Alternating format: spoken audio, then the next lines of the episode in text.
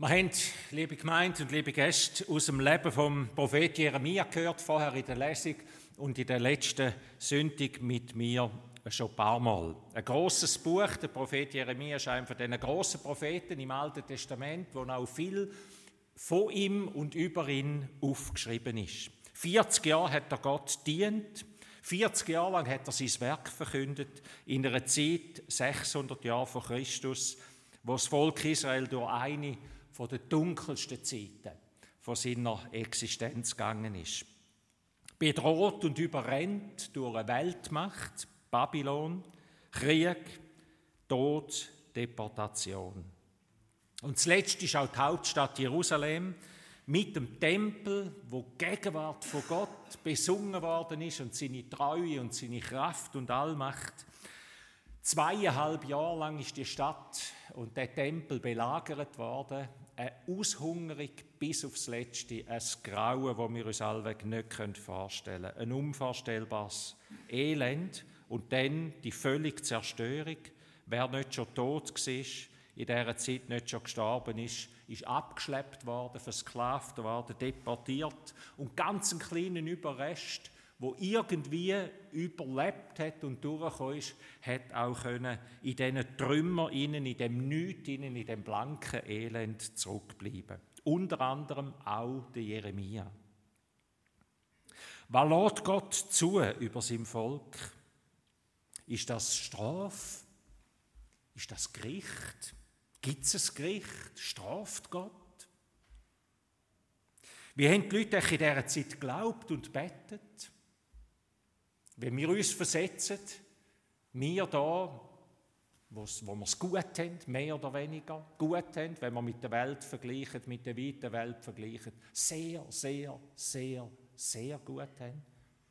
Wie haben die Leute dort gebetet? Wir wissen vom Jeremia, was er gemacht hat in dieser Zeit und wie er gelebt und glaubt hat in dieser Zeit.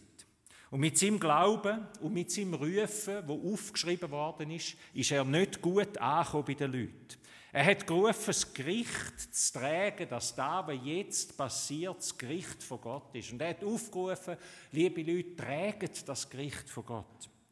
Erkennt euch. Nehmt es als ein Gericht von Gott, wo er zurecht richtet, wo er nicht vernichtet, sondern wo er Menschen und sein Volk zurecht richten auf einen Neuanfang hin. Das Gericht tragen hat für ihn geheissen, erkennt euch dieser fremden Herrschaft, die vor der Tor steht. Schickt euch rein in das, was unausweichlich ist. Trägt das Kreuz. Sagt ja zu dem Weg, wo Gott jetzt schreibt. Zu dem Weg, wo Gott schreibt. Und nicht einfach nur eine andere Macht. Aber die Mehrheit und die Obrigkeit hat nicht kampflos aufgehen hat Widerstand geleistet und hat darum auch die Stimme von Jeremia natürlich nicht gern gehört. Und so ist klar gewesen, der Jeremia hat man weg mit seiner Gegenstimme, wo den, den Leuten den Wehrwillen quasi wegnimmt. Und man hat ihn in einen vertrockneten Brunnen abgeworfen, wo ja schon heißt, auch dort kein Wasser mehr, nur noch ein bisschen Schlamm, auch dort kein Überleben mehr. Dort unten soll er jetzt sterben, letztlich zusammen mit allen anderen Be Bewohner und Bewohnerinnen von Jerusalem. Ein Mob, die Mehrheit, wo gegen den Jeremia war.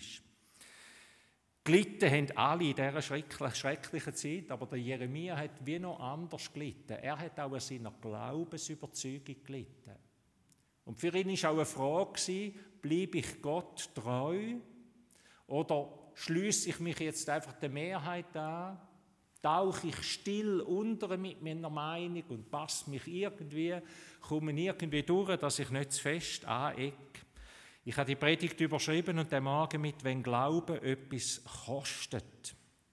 Ihr lieben Ferien dürfen uns etwas kosten. Karrieren und Erfolg dürfen euch etwas kosten. Viele opfern dafür alles. Ich habe jemanden kennengelernt in dieser Ferienzeit. Wenn man Ferien hat, dann lernt man einen Haufen ähm, hat einen Haufen Begegnungen, jemand, der seiner Karriere, seiner Firma, wo jetzt an einem jungen Mann, sage ich, schon Millionen abwirft, aber der hat die Familie, die Freunde und auch die Ehe geopfert. Viel, viele Menschen sind bereit, sehr viel zu opfern. für viele Sachen. Ein Ehepaar, das mit 65 weggezogen ist und gesagt hat, das Alphütli oder das Ferienhäusli oder die Residenz dort ein die machen wir zu unserem ganzen Zuhause. Was sollen wir uns noch um all das Zeug um da kümmern? Komm weg, ab. Wir haben auch noch einen schönen Lebensabend verdient. Und dann die, die ehrenamtlich und gegen das Trinkgeld in der Freizeit im Spital dienen, für Familien da sind, wo ihre Kinder im Spital haben, als Spitallohn die Eltern und die Kinder aufmuntern und aufrufen. Dann habe ich die kennengelernt, die der Kille den Rücken gekehrt haben, ein Leben lang im Gottesdienst und in der Kille mitgeschafft haben und aus dem Glauben heraus dann irgendwann sagen, ich mag das nicht mehr. Ich mag das nicht mehr alles. Alles immer, immer da, immer Programm, immer Kille, immer ein Auftrag, immer ein... Und, und, und so wie alles schleifen lassen. Viele Menschen sind bereit, vielen Sachen im Leben alles zu opfern oder etwas alles zu opfern. Wie viel sind wir Christen bereit, unserem Gott, unserem Herr, seinem ewigen Reich zu opfern? Darf Glauben etwas kosten? Oder darf Glauben in der heutigen Zeit nichts mehr kosten? Wir haben als Christen in den letzten Jahrzehnten uns daran gewöhnt, meine ich, und ich tue mich da gerne einfach mit einschliessen, dass Glauben nichts kostet dass Glauben etwas gibt. Oder eine gute Freundin oder eine gute Stimmung oder äh, das Glauben mir etwas bringt. Ich meine, dass, dass Jesus und die Bibel und das ganze Evangelium das Gegenteil sagt. Glauben ist nicht dazu da, zum dir und mir etwas zu bringen. Gott will uns etwas schenken. Aber Glauben heißt auch, es kostet uns manchmal auch etwas. Ich glaube, wir leben in einer Zeit, wo der Tempel und die Gemeinde und die in der Gefahr steht, von einer fremden Macht erobert zu werden, aber nicht von einer Macht mit Schwert und weiß nicht was alles, sondern von einer geistlichen Macht. Von einer, wo agiert wie die Schlangen im Paradies und sagt, tu doch, was dir Freude macht. Du hast nur ein Leben und Gott freut sich doch, wenn du dich freust. Tu, was die Mehrheit und andere auch machen. Du hast doch das gut in deinem Leben. Was willst du dir alles verwehren, nur um Gott treu zu bleiben? Gott ist sicher kein Spielverderber. Und ich träge ihn ja im Herz inne mit überall her, wo ich bin. Da drinnen ist die Stimme von Jesus quer und auch die Stimme von, von Jeremia quer, wo sagt, wer nicht das Kreuz auf sich nimmt und mir nachfolgt, der ist nicht wert, zu mir zu gehören. Jesus ruft zur Umkehr. Jesus ruft zum Glauben, wo ein Profil hat. Nicht zu einem engen oder gesetzlichen Glauben, wo alles weiß, aber zu einem Glauben, wo heißt, ich gebe mein Leben hin für das große Ziel, für das Höchste, deine Liebe zu erfahren und dir Gott dürfen zu gehören. Wir brauchen das Christsein, wo wieder Jesus der Herr ist und wo wir wieder seine Jünger sind und nicht umgekehrt, wo nicht wir die Herren und Damen sind, sondern wo er uns leiten darf, wo er uns sagen darf, wie wir leben, was uns wichtig ist und wofür dass wir uns hingeben wollen, wo uns Gottes Wort das sagt. Christen, wo Christen wieder sind im Alltag nicht nur am Sonntag, wo ihre Zeit und Kraft wieder einsetzen fürs Reich von Gott. Ich habe auch so Menschen kennengelernt in der Ferien, Gott sei Dank. Wo alles, wo, wo man spürt, da zielt das ganze Leben hin auf das Reich von Gott und sie leben aus dieser Kraft heraus. Und sie machen den Unterschied in der Gesellschaft und geben etwas von dieser Kraft und Liebe auch in die Gesellschaft hinein. Die Jeremia, ihn hat der Glauben etwas gekostet. Jesus sagt, niemand kann mein Jünger sein, ohne ein klares Profil, ohne das Tragen von meinem Kreuz. Für was stehst du ein? Vielleicht war die Sommerzeit auch die Zeit, wo, wo nicht mehr so viel läuft im Umfeld in der Zeit, wo man sich wieder einmal fragt, was will ich eigentlich? Ist das da, wo ich will, was ich jetzt tue? Für was stehe ich ganz neu her und gebe mein ganzes Leben dafür? Lasse ich mich vom Wind treiben? Ist mein geistliches Haus auch bedroht vielleicht? Auch bedroht, wie der Jeremia und sein Volk in dieser Zeit? Und was tue ich dagegen? Der Jeremia hat Gott und sein Wort über alles hineingesetzt. Er hat sich nicht dem gesellschaftlichen Konsens unterworfen und er hat das Kreuz getragen. Aber noch ein anderer Punkt, noch in einem anderen Punkt ist uns der Jeremia ein Vorbild als Hoffnungsgestalt. Er hat standgegeben in einer Zeit, wo Gott geschwiegen hat. 40 Jahre lang hat Gott wie geschwiegen. Alles, was die Menschen, die Gläubigen, auch Glaubende und Unglaubende, von Gott erwartet haben, sie haben eigentlich nie einen Erfolg gesehen. Sie haben nie gesehen, jawohl, Gott bestätigt das, hilft uns raus. Sie haben nur gesehen, wie es immer weiter runtergeht, bis zum letzten, schrecklichsten Ende. 40 Jahre, der Jeremia, ein Prophet, ein Prediger, ohne Erfolg. Gott hat ihn keinen vergessen, in die Grube werfen lassen. So könnte man sein Leben ja zusammenfassen. So könnte Jeremia sein Leben zusammenfassen. Ähnlich wie der Josef, tausend Jahre vor ihm. Genau gleich. Ein gläubiger junger Mann, aber seine Glaubenstreue wird jahrzehntelang in kein bisschen belohnt, sondern er landet auch in der Grube, im Gefängnis, in der Versklavung. Er wird verraten. Und erst am Ende seiner Durststrecke sieht Josef, dass Gott in allem Schweren inne am Schaffen war von etwas Neuem. Und das ist ja die Kraft vom Glauben. Das ist die Kraft von, oh ja, das ist die Kraft vom Glauben. Jahrzehntelang hat man den Eindruck, Gott schwiegt.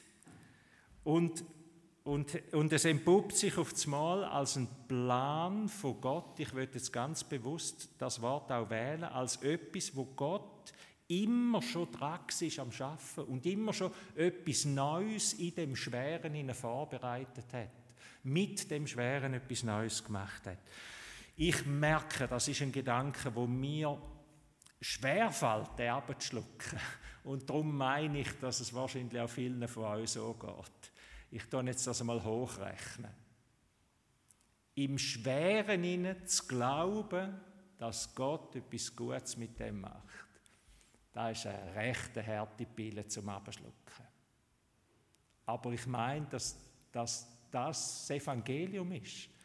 Immer, in allem inne, im Guten und im Bösen inne, ist Gott dran, um immer wieder die Zukunft zu gestalten mit uns und mit meinem Leben. Das Böse, was dem Josef widerfahren ist, hat sich entpuppt als etwas ganz Herrliches, dass Gott durch ihn Menschen am Leben erhalten hat. Ihr habt Böses gegen mich im Sinn gehabt, sagt er, aber Gott hat es, hatte Gutes im Sinn, um zu erreichen, was jetzt geschehen ist, nämlich ein Volk, viele Menschen am Leben zu erhalten.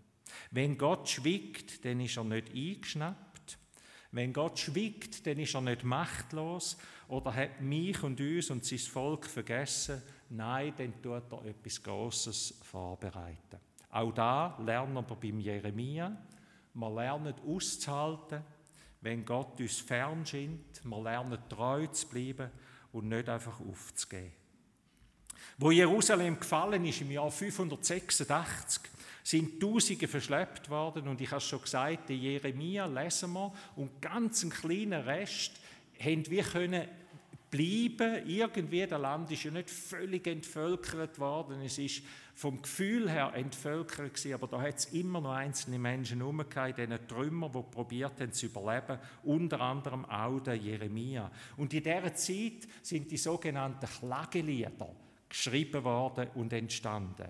Die Klagelieder finden wir in der Bibel, gerade hinter dem Jeremia. Sie wären in der Geschichte, sie wären in der Überlieferung dem Jeremia zugewiesen, dass er hinter diesen Gebet und hinter diesen Liedern steht. Ähm, sie äh, es steht nicht so drinnen, aber, aber in der Überlieferung macht es Sinn, dass das so ist. Es sind fünf Gedichte oder eigentlich fünf Lieder und beim Lesen merkt man da gar nicht so richtig. Und vielleicht sind ihr noch gar nicht über die Lieder gestolpert. Wenn ihr also nicht gut singen könnt, dann könnt ihr die Lieder mal lesen. Dann macht sich das gut. Das sind fünf Kapitel, fünf Lieder, fünf Gebete. Sie haben 22 Vers, weil es Hebräisch 22 äh, Buchstaben hat. Jeder Vers fängt mit einem Buchstaben vom Alphabet an und ein Kapitel hat 66 Vers. Man kann es schon hochrechnen. Da ist jeder, jeder Buchstabe hat drei Vers bekommen. Also wunderschön durchkomponiert, tiefe Gebet, Gebet aus der Tiefe. Vielleicht wie die Lieder, die wir gesungen haben, das Lied von Dietrich Bonhoeffer. Aus der Tiefe textet, in Versform hineingebracht, aber aus der Tiefe raus, aus der Tiefe und aus dem Leben mit Gott. Klagelieder ist interessant, wenn man das Wort hört. Klagelieder klagen nicht Gott an. Das ist nicht das Thema. Sondern das Thema ist, ich klage zu dir, Gott, hin. Meine Klage bringe ich zu dir. Nicht du, Gott, bist auf der Anklage, sondern ich klage zu dir hin. Wenn Gott schwiegt, dann sollen wir lernen, fragen, ringen, zweifeln und klagen und unsere Klage zu ihm bringen.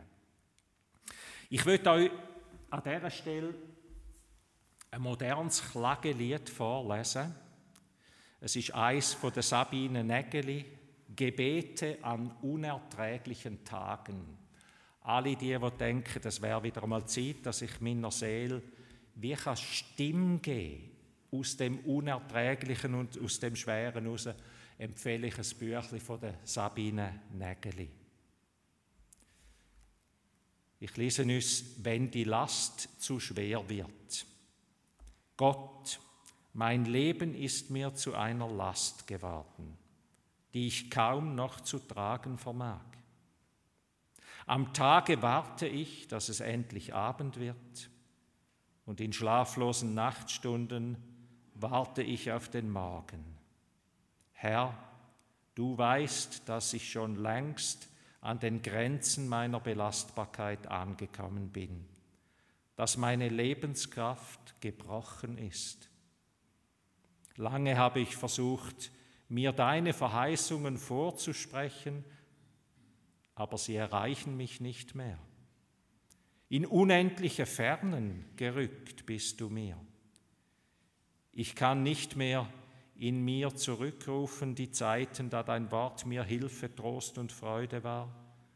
Und doch habe ich ein unermessliches Verlangen, dich neu zu erfahren, als den, der mich auffängt, als den, der mich tröstet, als den, der mich wieder atmen lässt, als den, zu dem ich gehören darf. Herr mein Gott, warte nicht länger, ich kann nicht mehr. Ich bitte dich, komm.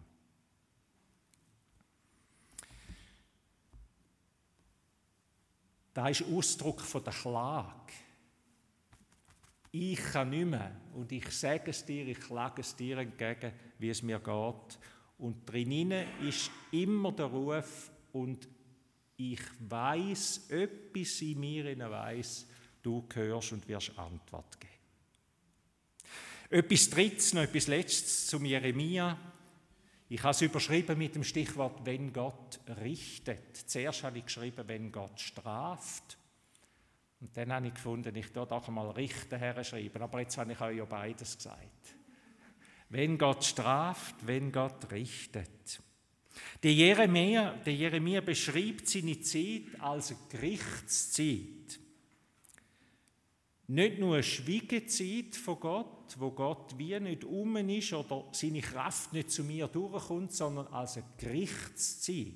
Jetzt richtet Gott, jetzt straft Gott.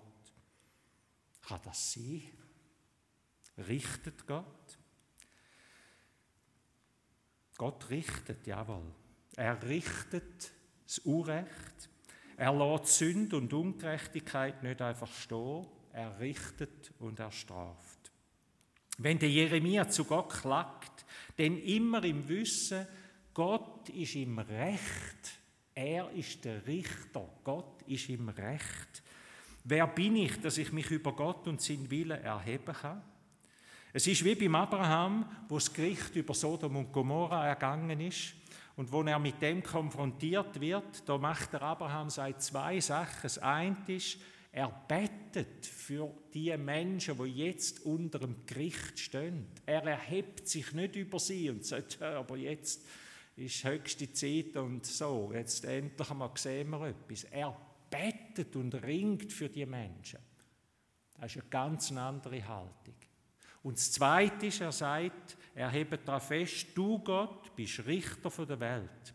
Alle Welt wird einmal vor dir zu Gericht stehen und du wirst Recht richten. Gericht ist in der Bibel nie Abrechnung.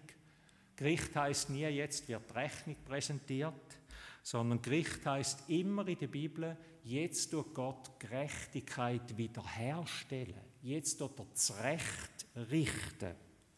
70 Jahre nach dem Jeremia ist das Volk Israel zurück auf Jerusalem gekommen die Babylonier sind verschwunden von der Weltoberfläche. Ein neues Reich war dran und die haben die Juden wieder heimziehen lassen und haben gesagt, ihr könnt wieder in eure Stadt. 70 Jahre später ist Jerusalem wieder aufgebaut worden, eine neue Stadt, ein neuer Tempel. Gericht ist Wiederherstellung und darum ist der Kern von, von der biblischen Botschaft das Kreuz, wo es heißt, das Gericht trägt Gott, die Strafe trägt Gott weil er uns neues Leben schenken will, weil er uns zurecht richten will, weil er uns in, im Glauben ruft. Heute ist der Schluss von dieser Zeit mit dem Jeremia. Ich bin jetzt mit euch ein paar Sündigen ein bisschen durch bewegt und auch schwierige Leben durchgegangen, schwierige Lebensthemen.